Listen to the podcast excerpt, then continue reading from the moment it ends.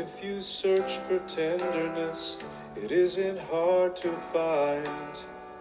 You can have the love you need to live. But if you look for truthfulness, you might just as well be blind. It always seems to be so hard to give.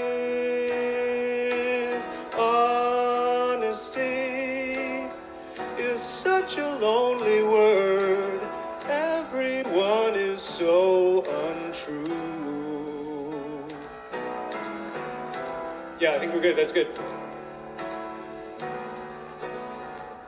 Yeah? Yeah. Yeah? Yeah. I mean, yeah, pretty good, man. I mean, it's funny, right? This is the full fucking thing. It's gonna be epic. This is the full fucking thing!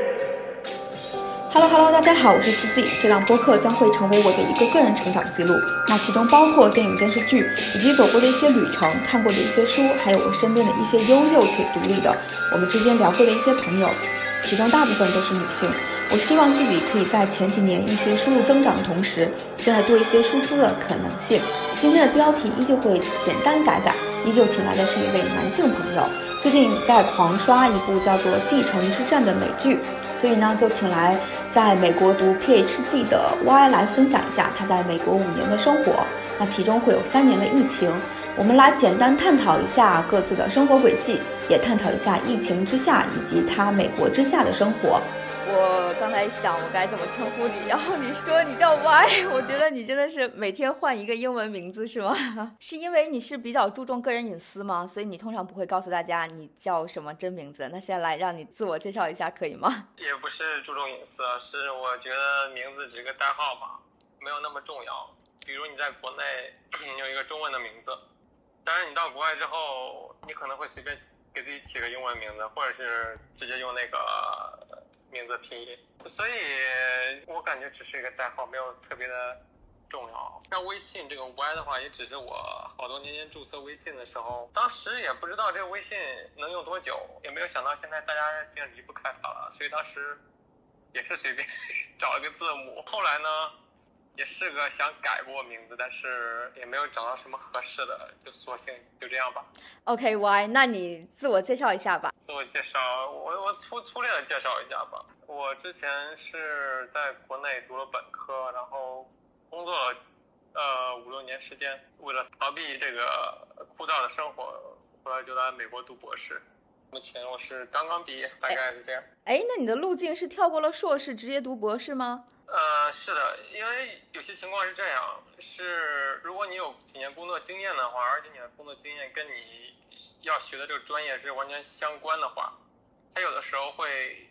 相当于你的几年工作经验其实是可以代替你的硕士这两三年的时间的。但是呢，你在读的时候依然要比那些。硕士申请上来读博士的人要多修一些课。如果你是有研究生学历的话，你直你直接申请博士的话，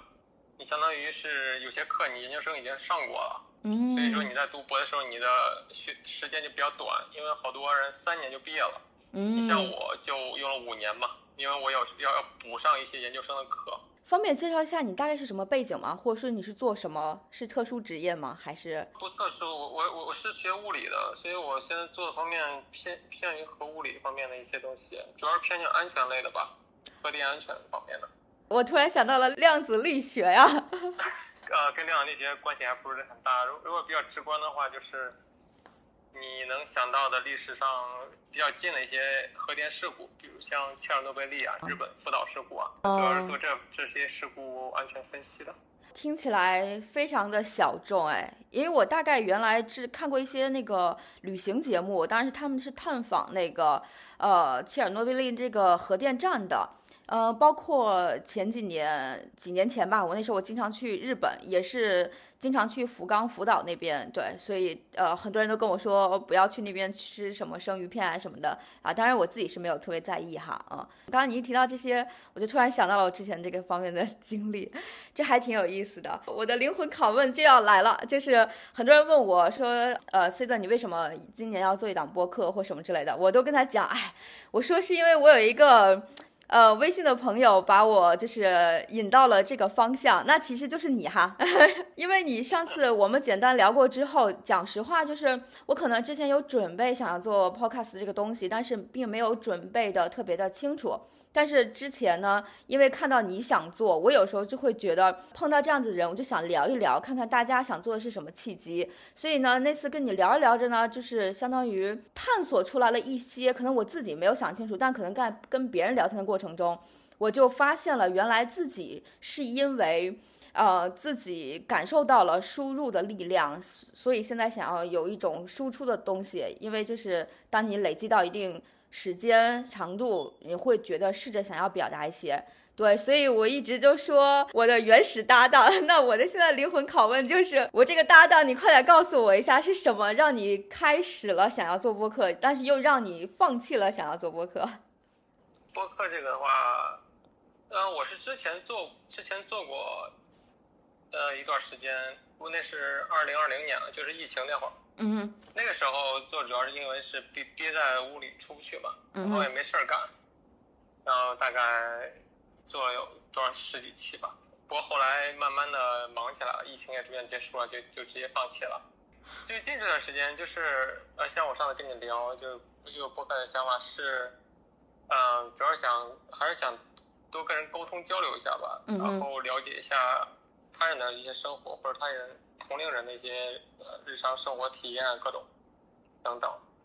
啊，比较奇怪的是，就是我我因为我是跟好几个人大概就聊过，但是比较你让我特别呃特别感到惊讶的是，你是唯一一个，然后自己就开始嗯就执行力特别强，就开始做起来了。哈哈，真的吗？当时我看到你的一期两期，我觉得嗯，可能完全就是好奇心或者是。呃，一些新鲜感吧，就没想到你 一直在在做，所以让我觉得啊，我还挺佩服的。我后来后来，其实现在也没有说放弃，只是我现在最近状态可能觉得，可能过那个新鲜感了，可能是，嗯哼，或者是说，就是让我一想到之后可能还要，因为你你做这个的话，它不只是只是说话，它之后还要剪辑，还有各种，嗯哼，其他繁琐的一些事物，还是比较繁琐的。哦，所以我我目前呃最近几个月可能觉得有些其他事情比较忙，或者就就没有再再去想这件事情，可能之后可能还会再再考虑吧。不过你你这个我我倒是挺希望你可以一直继续下去的，因为开开始这这段时间其实很难的，但是你一直都在坚持，很不容易的。因为讲实话吧，就是有的时候你可能想要什么，可能自己有时候想不清楚。你可能跟别人探讨的过程中，你就明晰了自己的一个方向。我相当于是在跟你探讨的那两次电话之中呢，就是大概有个瞬间吧，想明白了为什么自己想要做播客这件事情。嗯，当然我是觉得你是一个很好的搭档，因为相当于咱俩应该都是同样的年纪，但是完全完全不一样的生活背景。相当于是我理解为一个呃 PhD 或者是物理方向，呃，可能就是比较小众。那我觉得你的路径的话，也是属于应该是也是属于学习工作比较好，并且你可以在工作的之余还能去美国读个博士。那可能你的自我的学习能力也非常的强，呃，这其中包括你学你专业的能力，包括也就是学英语的能力，因为其实。你在国外生活，这个英语这个能力又决定了你的很多的绝大部分的事情。对我当时是觉得，咱们就完全不一样。我因为我这人就是个学渣。然后在工作上面呢，也也相当于是个废柴，所以我看到一个跟我一样年纪，但是成长路径非常不一样的人，我其实也是充满了各种的好奇心。我相当于内就是内心觉得你拥拥有很多我完全不拥有的知识，那有可能我的生活经验可能会会多一些吧，因为我是一个呃比较。就是比较出比较喜欢去 gap year，可能我每隔一段时间，或是每隔一定的生活状态，就可能就会去寻找一次 gap year 的，就是这种人吧。嗯，可能我会变动我的生活轨迹，然后让我的生活是就是身体的状态和我精神的状态都整个的都流动起来。所以呢，对，所以我是觉得你是一个很好的对谈的对象，而且咱俩还有一个很大的区别，就是我觉得你很爱读书，我是非常的不爱读书。你分享了一些你读的东西，你的一些阅读的观念，但我其实我是一个。呃，我是一个听书的爱好者。我最早用播客，其实是用播客来听书。有的时候那个书我就完全看不进去，但是如果听呢，你可能很快的就会听完。通常我也会倍速的去听，而且呢，我也很喜欢听别人去讲书，可能比如说三分钟或几分钟讲完一本书。因为我看书不喜欢看太多里面的内容和背后的事情，以及他可能要展现的事情，但我可能更喜欢看一本书写书的逻辑，所以我都是按照目录去读，就是读一些内容，再回回来看一下目录，再看一下目录呢，再回去找一些内容。我是喜欢呃把细碎的东西逻辑化的人，所以我就是觉得，但是我我觉得你是一个比较喜欢分享一些呃心流的东西、细枝末节的东西，或者是细腻的呃。东西，但是我是这方面是完全不具备的，对，所以一开始的时候我是想着，我们可以探讨不同的事情，事情包括热点与非热点，然后可能在对于一些呃事情看法的角度上，你作为一个男性角度，我作为一个女性角度，然后你你作为一个非常理性角度，我可能又作为一一种生活流的角度去看不同，会讨论不同的问题。我当时觉得可能会讨讨论出来不同的对话状态。所以我是满心的期待你可以回归哈，快点回来录节目啊，不要闲下来。是的，我我我首先谢谢你对我的各种吹捧。其实我其实其实我是一个特别枯燥的，也可能是跟学理工科有关系吧。就是学理工科的人，他大多时候是逻辑思维比较强。你像我平时做一些事情，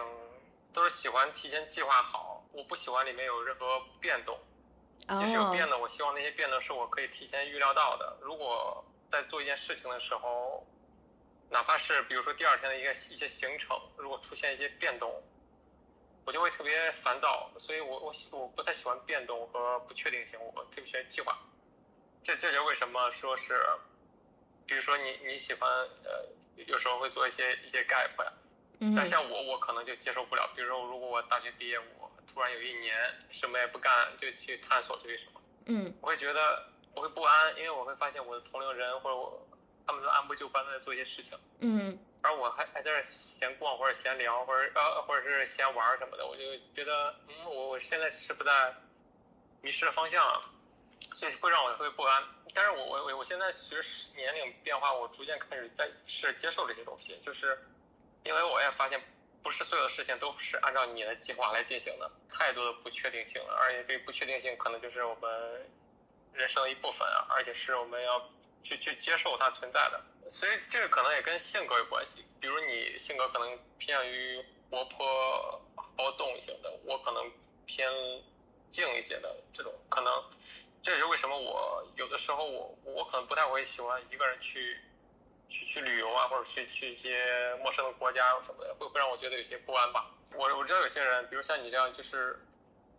你是通过旅游或者通过走路来来来来阅读生活，来获得一些生活体验的。而我像我这种的话，我我可能就只能通过阅读一些书来来弥补一些这方面缺憾，比如从书里来看一些别人的生活，或者是了解一些。呃，别人的生活体验，明白了，明白了。这两两这是两种方式吧，就是因为因为因为在很很很早以前的话，大大家是那会儿交通不方便的时候，大家只能通过，甚至电影都没有时候，是只能通过来阅读这些书纸张来来来了解外面的世界。但现在这个世界已经不一样了嘛，对吧？对。你嗯，不出门甚至都可以看到一些东西，甚至像书可能逐渐就。感觉感觉要被淘汰了，因为有其他的媒介来来代替它了。嗯，你可以听，你可以看，你可以有一些会做成特别呃，你像有些英剧啊、美剧啊，他们把一些故事、把一些历史名著啊拍的比书还好，对吧？对，那那也是一种阅读。嗯我觉得这只是两种不同的媒介。对，可能针对不同的人吧，不同的喜好。像我这种性格的，可能就更更偏于。刚才真的只是一个热场问题，讲师。刚才听你讲完，我其实那个一个小小的心结突然也放下了。我因为我很担心，是不是因为我不够优秀，是不是？所以让你放弃了。就是 跟我这个搭档做播客的想法。但是刚才听完，好像跟我也毫无关系。突然就觉得啊，好放心了。刚才真的只是一个，刚才只是真的只是随便热一个场而已。希望你不要介意。刚才我问的那个问题是我们前期沟通里面完全没有沟通的问题，所以我就是想给你一个惊吓。因为我这个人吧，就喜欢先把惊喜和惊吓放到前面。这个问题过了，然后我们就可以开始。愉快的聊一下你的美国 PhD 的生活，当然也包含你的个人生活。对对对，那你刚才有说你是一个喜欢做计划的人，你也不喜欢或是不希望有很突然的事情中断你。那相当于你工作期间或者是在你读博之前，嗯，去美国读 PhD 的这个计划就在你的脑海之中了，是吗？其实这样，刚开始工作的时候，其实像本科毕业的话。嗯，因为那那会儿没有没有说读研的计划，所以就直接就是工作了嘛。但是在工作，往往刚开始工作的时候，还是带有一些新鲜感，还有一些感觉能学到一些东西。嗯但是当你工作三年左右的时候，我我感觉就是你对这个领域的一些东西可能就非常熟悉了，或者是对你日常工作几乎是闭着眼可能都都都已经知道该如何做了。嗯。然后这时候就会陷入到一段时间，就是。你会觉得这个工作特别枯燥、特别无聊，然后你日常的生活可能就觉得被限制住了。嗯。但是这种状态有一个好处是，你对这个工作比较熟练了，然后就导致你可能每天的工作上不需要花太大精力去完成了，就反而会呃比较轻松。但另一方面就是，如果你这个会你如果想到未来的话，一些东西的话，你会感到一些焦虑，就觉得你你之后难道就一直这样待着了吗？有时候在这种情况下，再加上你有时候那个年纪到一定程度的时候，我我我有我有时候，我现在越越发感觉就是那个年龄是个神奇的东西。比如说，有时候整数可能是一个像一个坎儿一样，比如说二十五或者三十，就类似这样。越接近这样的时间的时候，你的就越发感觉有些想法不自然就出来了，它就迫使你去不断的思考一些东西。有时候是焦虑，有时候是一些嗯希望搞明白的一些东西吧。所以。当工作了五六年的时候，就会觉得，嗯，是不是该想着换一种生活，换一种呃，啊，对，那个时候开始逐渐想到要不要再再继续读个书，或者是换个地方生活。嗯，所以留学可能是比较适合的一种方式。我不知道方不方便问，那你说你工作了几年，然后工作日趋枯燥，那大概能问一下你的日常工作是怎样的吗？就是以你一个作为一个核物理方面的工作内容，大概是一个怎样的工作呀？因为我觉得这个真的是太太小众了，很多人都不知道这到底是干什么。像我们针对核电相关的话，有时候会设计一些东西，会写一些报告，会写一些这样的一些东西，就是没没有没有你想象的说那么的高深。就搞研究的时候，可能需需要做一些计算呀，做一些深入研究性的东西。但日常工作的话，它不需要你做太多研究性的东西。那公公司工作的话，它它是有一套完整的体系的，是一套成熟的东西，它不希望你去做一些挑战性的东西。那工作地点呢？就是说一些省市的呃研究院，还是说会去到一些核电站，或者是呃我不知道，就是可能有有核污染的地方去做研究、去采样啊啊做数据分析这些吗？还是说你们通常也不怎么出差，就待在自己的研究所？就是这样，就是像我们这种专业的话，毕业的话，大大概有几个去处，一是一些一些人会去直接去核电站工作，嗯哼，去核电站工作的话，大概就是做一些操作员啊之类的，他们就是相当于就是比较规律的那种呃工作吧，嗯哼，然后还有一些人去设计院，就研究所这种地方，这种地方可能有时候会做需要做一些研究型的工作。嗯，另外一些像我这种是去呃呃，还有一些去去大学，嗯，搞研究。因为像我这种是就去公司，公司的话相当于就不再是偏向研究性的工作，因为公司的话，它有比如说你任何公司，它都肯定有，要么是提供一些产品，要么是提供某些服务的，它都一些成熟的东西，你不需要在这个基础上做更多的科研，你只是需要比较日常的一些呃东西吧。因为这个还其实蛮蛮抽象的。那你工作了这几年之后，又决定去美国去读 PhD，我想问一下，这个路径是你一开始就决定好的吗？那我这么问，为什么是选择去美国读 PhD 啊？啊，这个是一个比较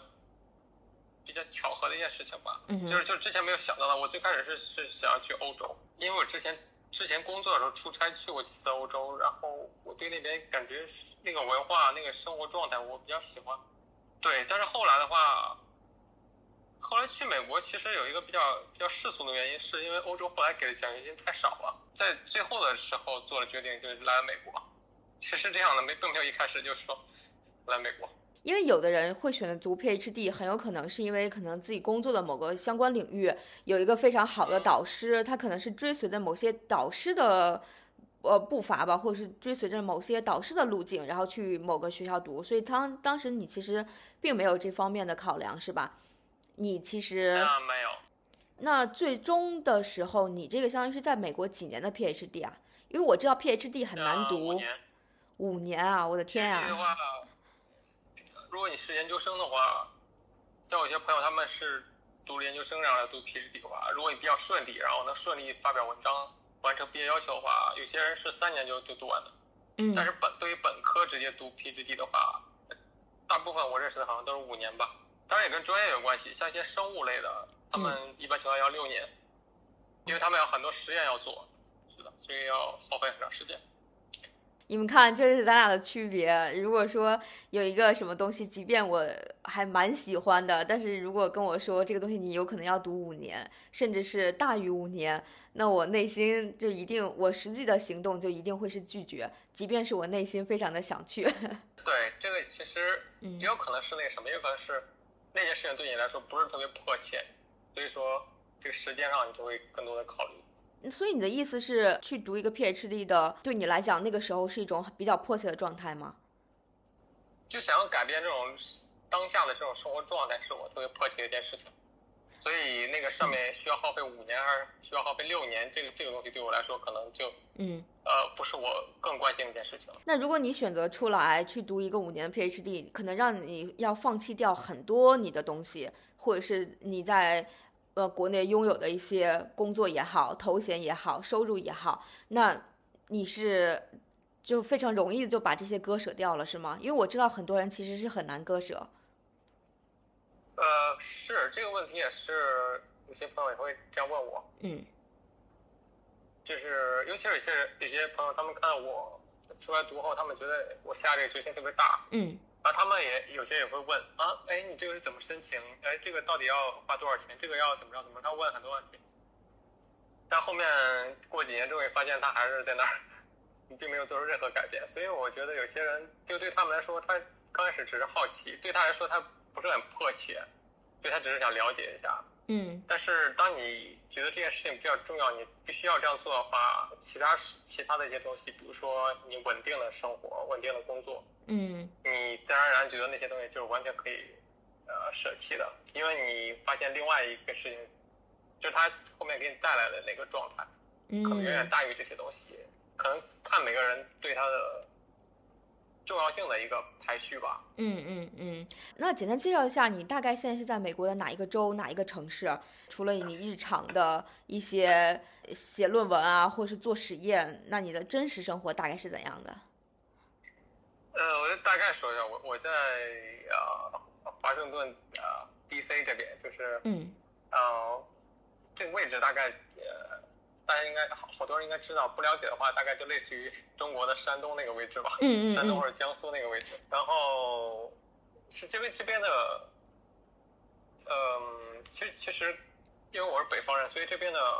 气候啊，跟跟北方差不跟国内北方差不多，就是四季比较分明啊。嗯然后温度哇，哎，各种也也差不多。嗯然后其实我日常生活的话，其实大部分时间都是，嗯，因为你 PhD 的话，很多时候就是前两年的时候你是要上课，你是要完成一些课的，因为有一些学分的要求，嗯所以你要完成课。同时 PhD 的话，你有时候是要做助教的，因因为因为你是要拿一些，因因为美国这边 PhD 好多大部分都是理工科的啊，我了解到大部分都是呃全奖，但这个奖学金并不是说直接给你的，是需要你去完做一些助教，帮老师改作业，有时候需要代课，嗯相当于来换取的这个奖学金。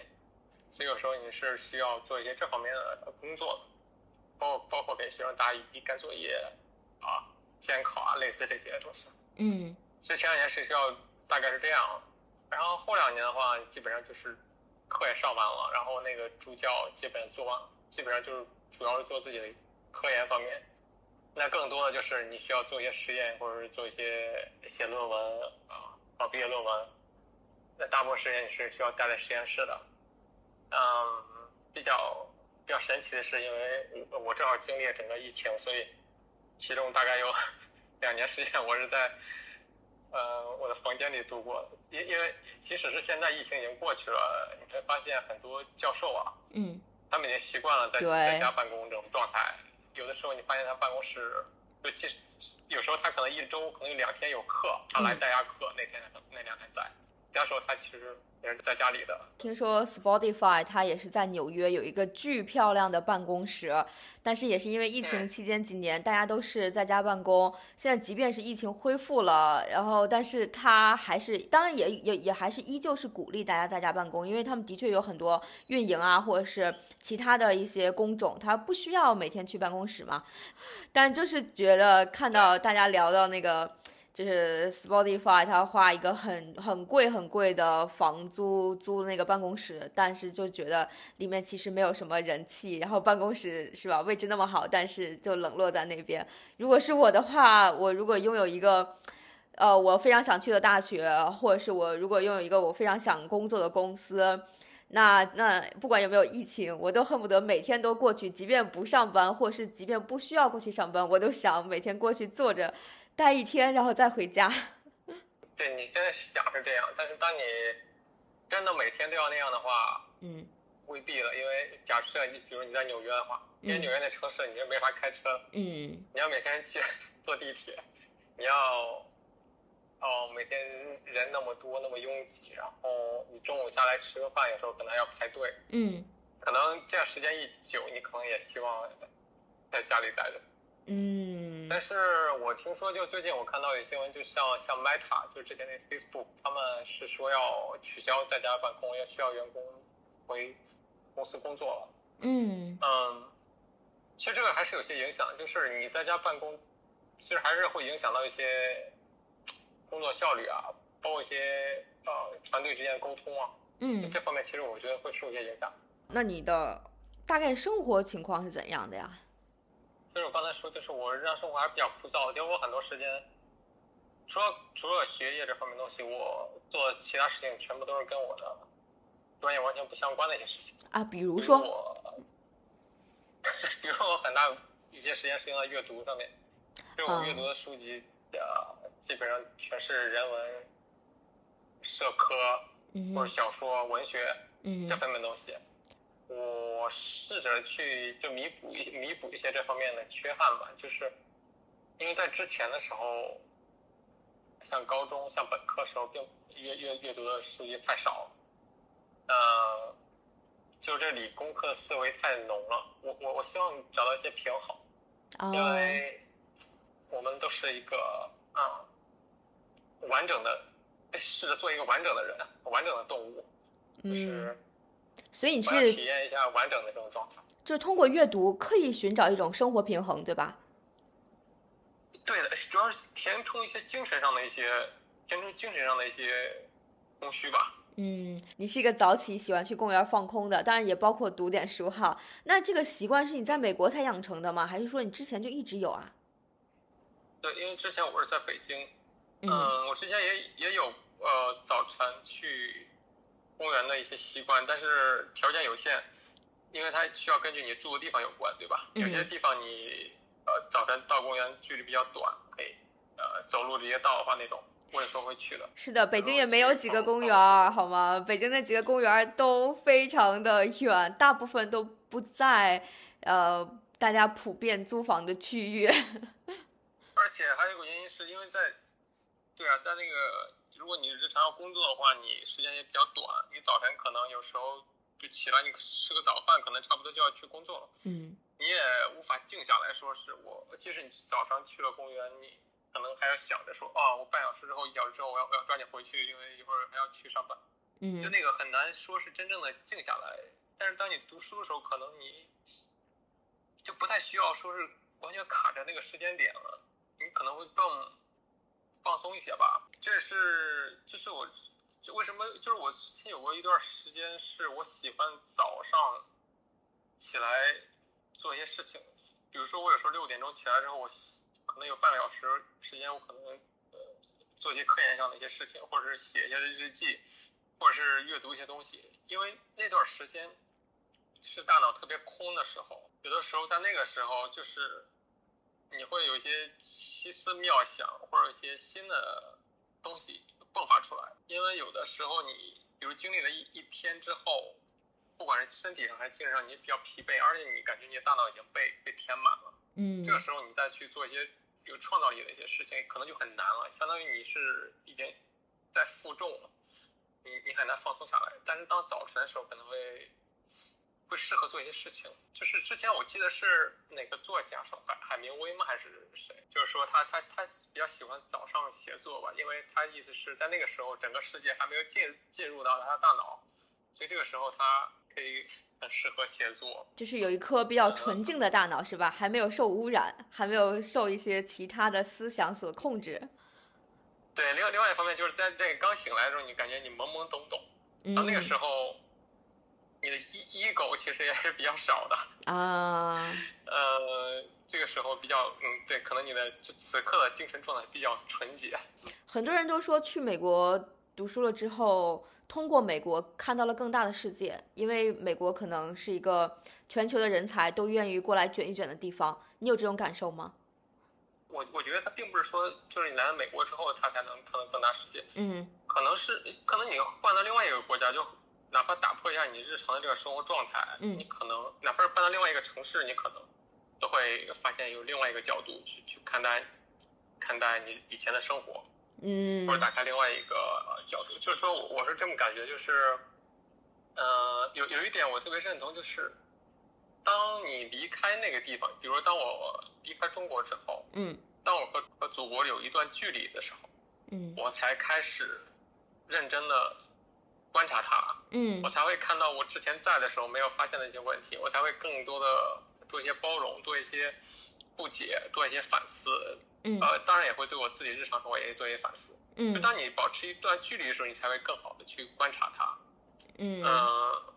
对，其实是这，对，是是是是，我觉得是这样，所以说，比如你换到另外一个国家，比如我来到这里之后，我并不是说这个国家说让我打开，只是说我换了一个环境，我的我不得不调整。可能在这边可能能能看到更接触到不同的讯息，嗯，看到不同的一些东西，呃，跟其他人交流，你会发现哦，原来他是这么看，嗯，原来这里的人生活状态是这样的，嗯，你你不自然就开始发现一些不同，嗯，只能说是通过这些点点滴滴，然后你会呃了解了更多的东西吧，嗯。我想，其实也很想跟你一块儿探讨一下，就是你的美国生活嘛，毕竟也是五年的时间就这样走过了，其中也包含了两三年的疫情。那你觉得你在这期间，就是说美国的这种博士生活给你带来了什么？或者是说，除了有除了你的学习，可能疫情给你带来了什么？你觉得你收获了什么？嗯，你回头看你这几年疫情的这三年，或者是说你读书的这五年，对我还没有。嗯，没有认真想过这个问题。就是说，其实其实这样，就是抛开疫情的话，嗯，就简单说这几年的 PhD 生活的话，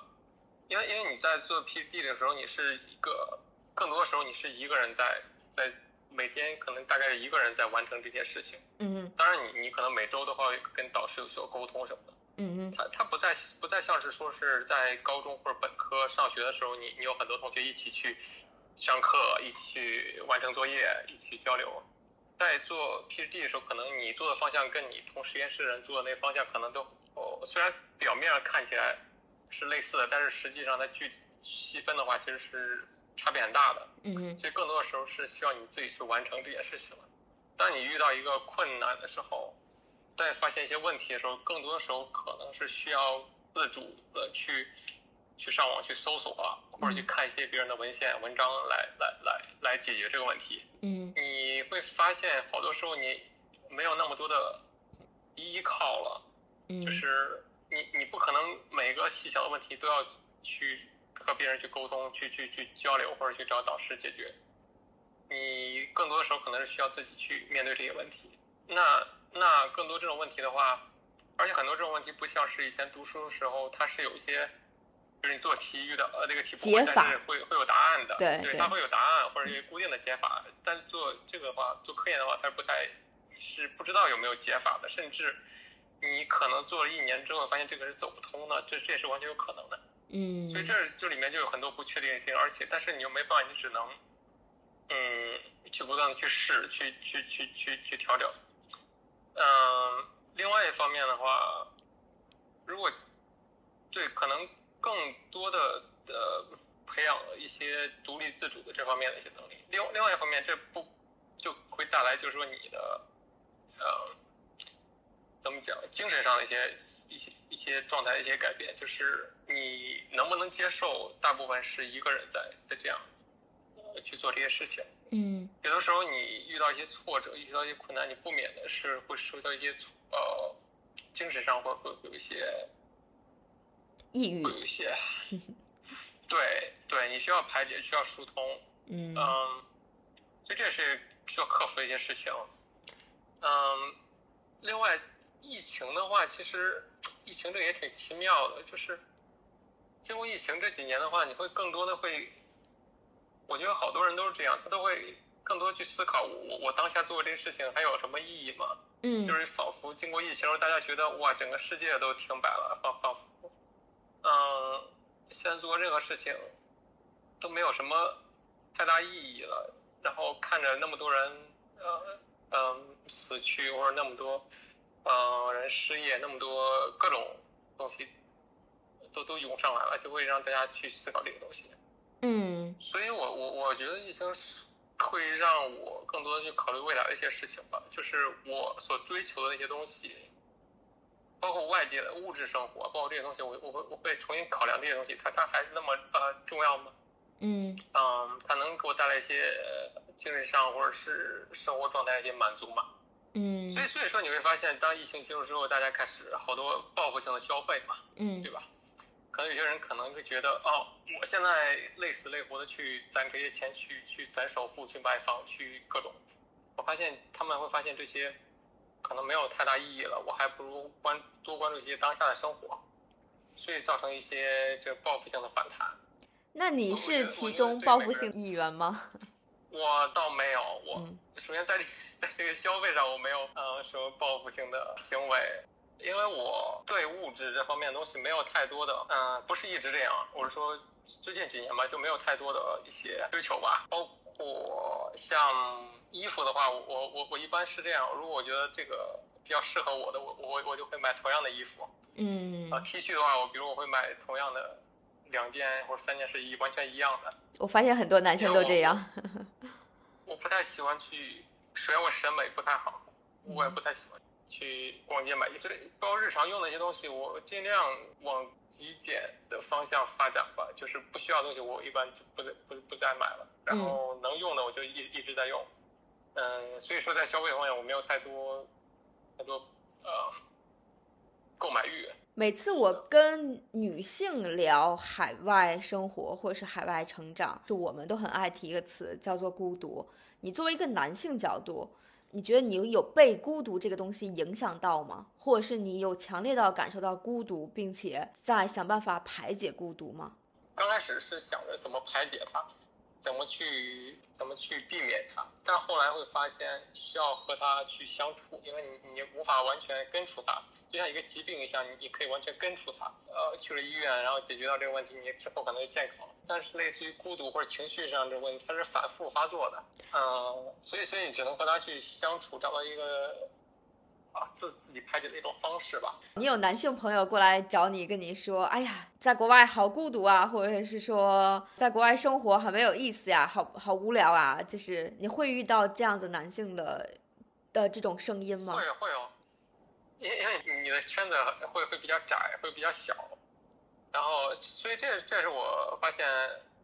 现在越来越多人他是用呃他的交友或者是就都是用那个一些 dating app 嗯嗯，去去去左滑右滑这种，其实这个东西挺好的，我觉得嗯 挺高效的。嗯一般条件比较合适的，对吧？有两个人看对眼了，你们就可以继续聊或者这种。之所以这样，是因为大家日常生活中，你没有办法去接触到那么多的人，嗯哪哪怕是你是一个特别喜欢 social 的人，你也不可能，你也没有那么大精力去认识那么多人，去去怎么着？所以你日常生活围绕的大大概就是那么那那么几个人。刚才你有提到，因为你本科就是相当于离开学校很多年之后又工作，之后再来读博，那其实对于你来讲，英语或是英语学习应该也是有一定挑战吧？我个人觉得，就是能把英语学好的人，或者是能够持续学英语的人，也是一个持续的学习者。你对学英语这个东西是怎么看的？对，其实英语这个的话，我觉得有的时候可能我们我们需要去改变一种对它的一些看法，就是就是它并不是说是一个特别特别重要的一件事情，就是说我我感觉它只是一个就是只是个工具嘛，对吧？它既然是个工具的话，我们就只是去运用它，然后只不过有的人运用的比较熟练，有些人运用的不太熟练。那如果你要运用它的话，那环境就很重要了。嗯所以是说，如果你在一个有这个英语环境的一个状态下，可能你的提升会更快一些。你像如果针对于去国外读研究生、读 PhD 的人来说的话，主要其实最开始主要克服的就是你你怎样把你的雅思和托福考过就可以了。其实通过应试应试教育那一套，呃对，尤其对于我们来说，其实都比较容易的一件事情。因为嗯应试教育的话，它总有一些捷径，总有一些方法的。至于之后怎么提升你的口语和写作，哈，就是你到了这个环境之后，你自然而然的、慢慢的就就可以提升上来。真的吗的，我其实不太相信，哎，就是即便有了一个环境，就能提升吗？我个人不这么觉得。如果你到这个环境，如果你依然还是以前的生活状态的话，当然是不可能。到一个环境你是躺平的状态，你依然是没有任何变化的。所以你到国外之后，你有刻意的改变你的生活状态是吗？也没有刻意改变，你需要去适应啊，对吧？可能你在看一些新闻，在接触一些看一些视频、看一些电影的话，你更多的你需要用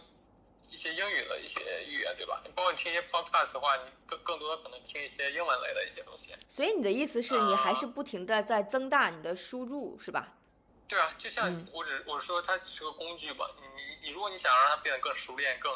更什么，你需要去做不断的做一些练习啊。你呃包括看的话，阅读也是一个很，我我会看一些英文的书籍，它它一方面它提升一些词汇量啊，提升一些呃语感啊。另外就是在写作，如果是写论文的话，其实它比写一些英文的散文和英文小说的话，其实它容易很多很多，因为嗯。写一些学术论文的话，它是有些方法和技巧的，因为它嗯。大部分大部分的语句全是陈述句，全是嗯在描述。比如说，呃，你做这个研究，在你在描述为什么要做这个研究，之前人做做过类似的一些研究是什么，呃，你为什么要这么做，然后你的方法是什么，你就在描述，然后你通过你的方法得出哪些数据结果结论，你再描述一下它表明了什么，嗯全都是在陈述句，所以句式基本都是完全一样的。然后时态也是一样的，所以这个是比较容易的。所以更难的其实是那些写一些英文呃散文、小说那些，其实比较比较难的。嗯那东西是是是比较难的。所以说，而而且包括你日常环境里用到的一些呃英语，包括你去吃饭、你去嗯、呃买东西一些日常的一些东西，也是比较常用的那些，对吧？你不可能经常变换一些词汇变成一些东西，所以也是一个比较熟练的一个过程。据说我之前看到有个人说，其实美国人的日常词汇其实三千到五千个词，其实就完全足够了。嗯就是在在美国生活的话，其实像他们这边的学生的话，其实大概词汇量就这些。但是对于我觉得在国内的我们以前的一些词汇量可能远远超过这些了，但是并没有给我们带来在听在在在说和写的过程中比他们更有大优势，更没有。所以说，嗯我觉得还是运用这个过程比较比较重要吧。不过讲实话，因为我知道你有看一些英文的书籍嘛，我个人觉得这个还是帮助挺大的。对，当然也是因为你的性格和你本身就喜欢阅读的这个兴趣爱好，对，所以你比较能够看得进去。如果让我去看英文书，我觉得可能比杀死我还还要难哎。呃，但是刚才谈阅读的时候，我突然想到了，就是我前段时间看那个李光耀的自传，呃，我还是我超级喜欢他，而且我其实是看了他的中文版再加英文版，像这种情况下，我是可以接受英文版的。呃，我相当于是先看的中文版，因为我怕我直接上来读英文版有很多东西理解的不太清楚，所以我先看的中文版，然后再去看的英文版。当然看那个呃英文版的，因为他英文版是他自己写的嘛。当然他那个英 看英文版的时候，还是真的能看出来李光李光耀这个人，他的确是一个非常典型的实用主义者。他写东西写的巨短，然后词汇也是 对句式也是用的特别短，然后词汇也是用的比较的清晰的那种人啊，还挺有意思的。所以刚才就谈到这个阅读和英文阅读，对我就想着哎，跟你也分享一下。我我觉得不管是中文的阅读还是英文阅读，其实最首先一点是你要找到一个你比较感兴趣的一个话题那方面的书去看。比如说你你你突然来一本什么气候变暖的一些书，假设我对这个这个这个话题一点都不感兴趣，那我读起来肯定非常吃力，我也没必要读它。嗯。所以我觉得首先找到一个比比较感兴趣的一个话题，比如有些人对什么一些个人成长啊，还有一些对一些心理学。或者一些女性主义一些话题比较感兴趣，那那你读一些这样的书，这样的中文或者这样英文，带着兴趣、带着问题去看，嗯，所以你会自然而然的看进去。那我觉得这个是更更重要的。对，如果随便来一本书放在我面前，或者英文的或者中文的，如果我不感兴趣，我我也很难去愿意去看它。最后一个问题特别想跟你再探讨一下，因为你现在相当于已经是毕业了嘛。啊，那就聊一下你毕业之后的计划吧。我不知道现在美国的情况是怎么样哈。我虽然也没有回国，但是国内的朋友跟我说国内拒绝。我自己在澳洲呢，我觉得澳洲拒绝。那你现在身在美国，美国是一个什么样的状态？这个很难讲，因为说卷不卷的话，每个人都说我这行业很卷，我这个专业很卷，我我这个怎么着？嗯，每人都在这么说，但是他，嗯，他没有他没有一个。定义没有一个标准的，怎怎么样才算卷？嗯，其实所有东西一 一直都很卷，一直都存在竞争。有竞争的地方可能就就所谓的卷，只是每个人的感受不一样。有的人觉得这还好，有的人觉得可能不行，可能跟所处状态有关系吧。其实现在现在经济状况确实不太好，像美国硅谷那边的很多大厂，尤其互联网公司，他们从去年开始，甚至前年开始就开始裁员嘛。嗯。就是新闻上经常经常看到，其实国内最近不也有吗？嗯，各种裁员，各种。其实，嗯，怎么讲呢？我觉得那有些行业到达一定程度之后，它经历了巅峰之后，它有些时候它确实是做需要做一些优化的。呃，它它不需要那么多人，它的扩张阶段已经结束了。它它之前因为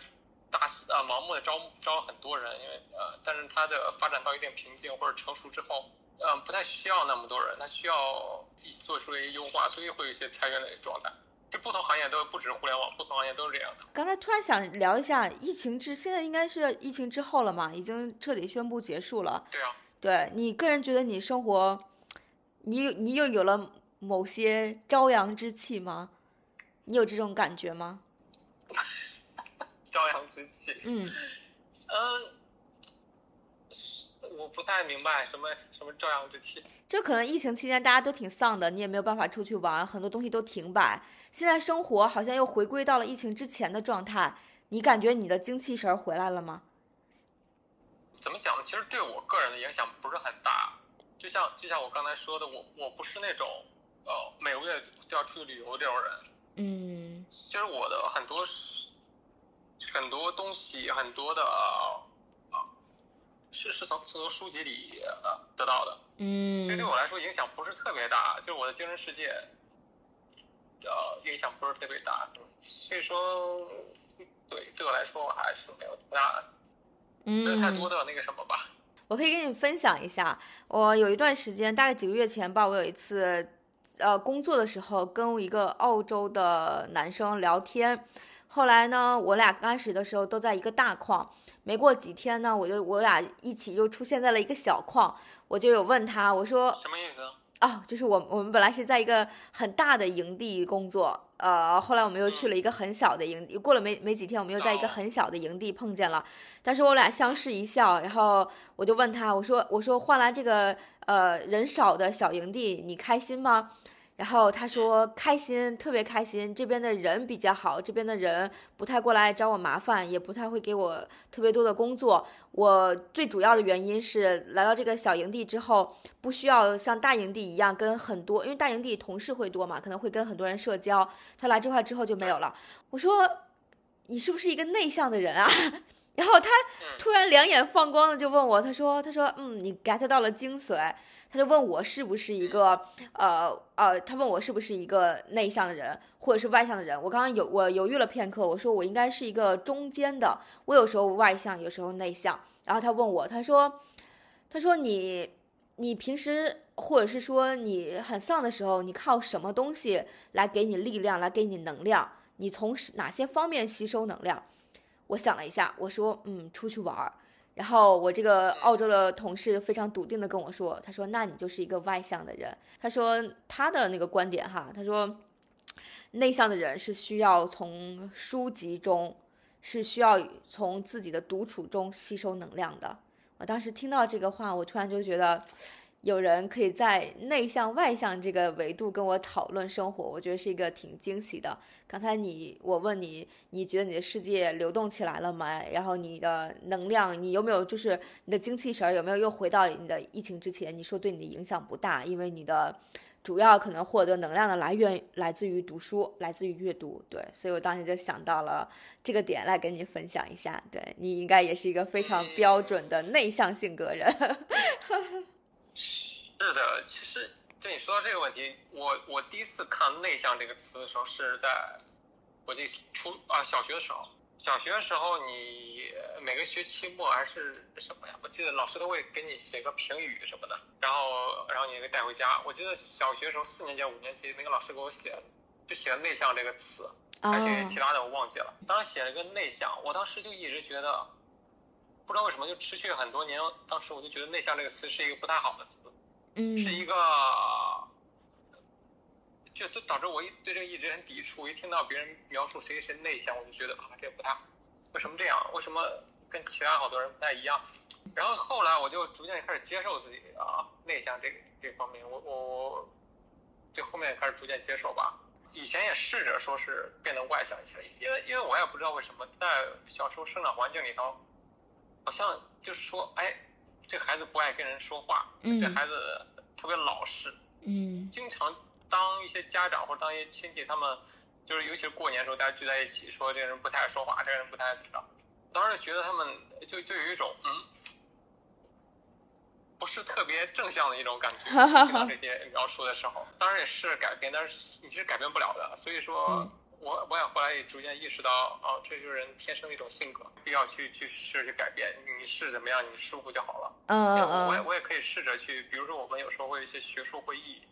在这边有时候学术会议的时候，你你是要试着去，因为里面有很多陌生的人，都是这个领域的，但是你要试着跟他们建立一些连接关系，你要试着去跟他们，首先去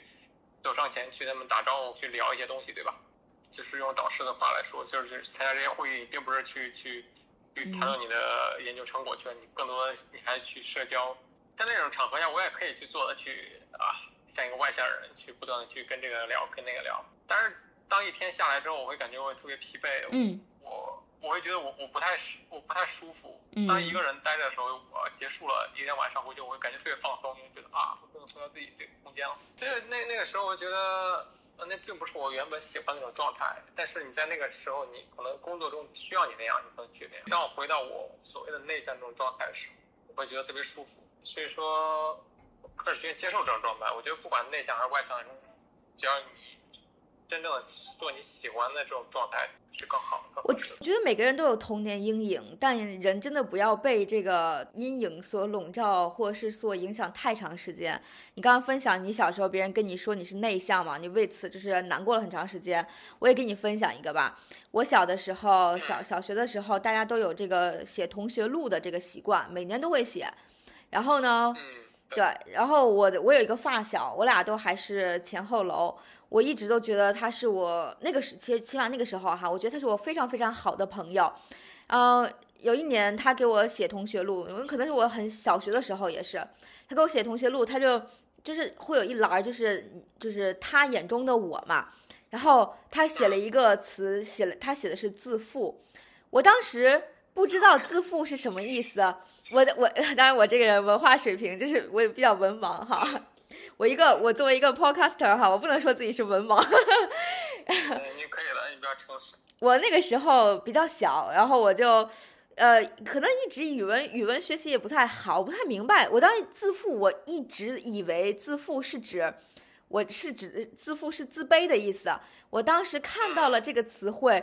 我这个这个词困扰了我很多很多年，因为我，我因为我觉得啊，原来我在别人眼里面。我是一个这么自卑的人啊，我没觉得我有什么卑微的地方啊，但是怎么会有人会对我有这个印象啊？所以这个词真的真的困扰了我非常非常多的年，因为你你你你知道的，就是咱们以中国词汇呃就是中文词汇有很多词，你感觉好像自负，你就感觉好像听起来。不是它字面上这个意思哈，就是它实际的意思跟它字面上这个意思完全不一样啊。所以我从小都认为我是一个自卑的人。从我从我知道他给我写完这个词汇之后，我有刻意的去想，以后我要变得阳光、开朗、自信。我可不能让别人觉得我是一个特别特别自卑的人。这个东西对我影响非常多年。我知道，我知道我很大，我可能初高中的时候我才意识到。原来自负的意思不是自卑，但我被这个词困扰了非常之久，嗯，所以就是怎么讲，就是不要为这种别人对你的评价困扰你太久吧，啊。是这样的，也许给你写那个评价那个人，他当时也可能误会了自负这个意思，应该不是吧？我突然也觉得。也挺感谢我那个时候遇到了“自负”这个词吧，不然的话，如果那个时候有人告诉我，就说你这人好高傲呀，是不是？好好张扬啊，或是好好自大呀，我也许我那个年代，如果我那个时候看以正确的理解了他的意思，我有可能之后就会变成了一个呃，变成了一个不太自信的人。可是我相相反，我把这个词汇理解错误了，我以为别人觉得我不自信。觉得我自卑，所以我在我的生活中，我一我一直都暗示给我自己，我就是要做一个阳光、自信、开朗的人啊。所以这个词对我的影响非常的深。其实成长有时候就是一个，呃，认识自己，并且逐渐接纳自己的一个过程，可能需要很长很长时间。但没关系，我们都在这条路上，而且觉得好像聊下来，我觉得我们接纳自己、接受的还不错。希望希望还是有的，希望还是要有的。对对对对对，好，感谢你哈，感谢你的分享。嗯，好的好的，谢谢谢谢。